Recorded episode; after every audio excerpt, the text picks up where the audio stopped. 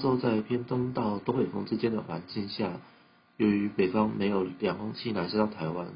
那各地白天的温度都比较高，尤其是在大台北的西侧到苗栗一带，有背风气流会有这种过山增温的作用，使得一些地区的高温达到三十六度或以上。那午后中南部在热力作用加上这些海风绕流带来的些许水汽，仍然在山区附近还是有这个午后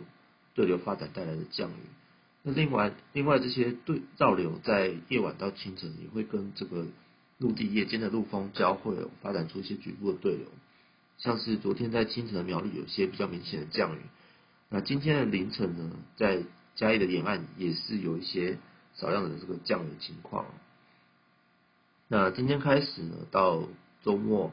也就是中秋连假，风向会比较偏向东北风。那周四前呢，由于北方还是没有比较明显的凉风气南下，所以各地的白天温度比较高。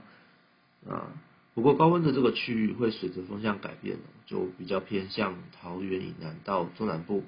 那北部高温的情况就会稍稍的缓减缓一些。那周四过后到周日呢，北方开始有一些凉风气南下的情况，那而且有可能在周六会达到这个东北季风比较宽松的这个标准，那东北部的温度呢就会开始真的有一些转凉的这个感觉哦。那另外在天气方面也有一些变化，主要是因为明天开始呢，东方开始有一些这个不稳定的波动在移入。那可能会在周三到周五通过台湾这里，受到这个波动的影响，环境水汽会普遍都比较有这种增多的情况。那其实大气结构也会变得不太稳定哦。那预估是在东北部迎风面的地形降雨会增加，那中南部午后的对流呢，以及夜晚到清晨这种比较偏向沿海的降雨，还有呃各个时段的云量，其实云量。也都会跟着增多，所以中秋在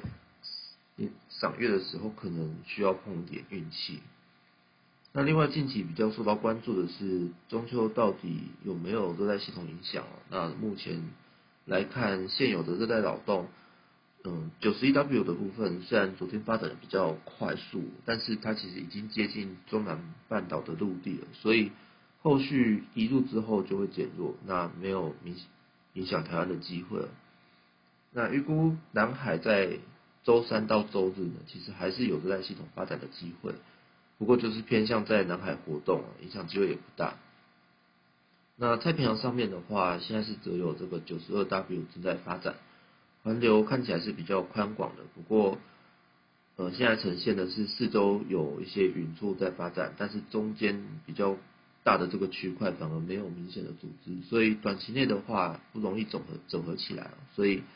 呃，综合这个预报资料资料来看的话，大致还要再等到周四到周五呢，看起来才会有比较有整合起来的这个机会。那不过这个时间距离台湾还是比较远，所以也没有直接影响的机会了。哦，所以嗯、就是暂时不用太关注这个中秋有没有这个台风影响的机会。